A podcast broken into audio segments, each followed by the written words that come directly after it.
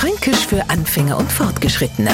Heute Der Rumzug. Kein einziger Franke kommt jetzt auf die Idee, sich am Bahnsteig am Nürnberger Hauptbahnhof zu stellen und auf die Abfahrt vom Rumzug zu warten, weil erstens der Rumzug schon überhaupt nichts mit dem Zug zu tun hat und zweitens ganz schwer zu finden ist.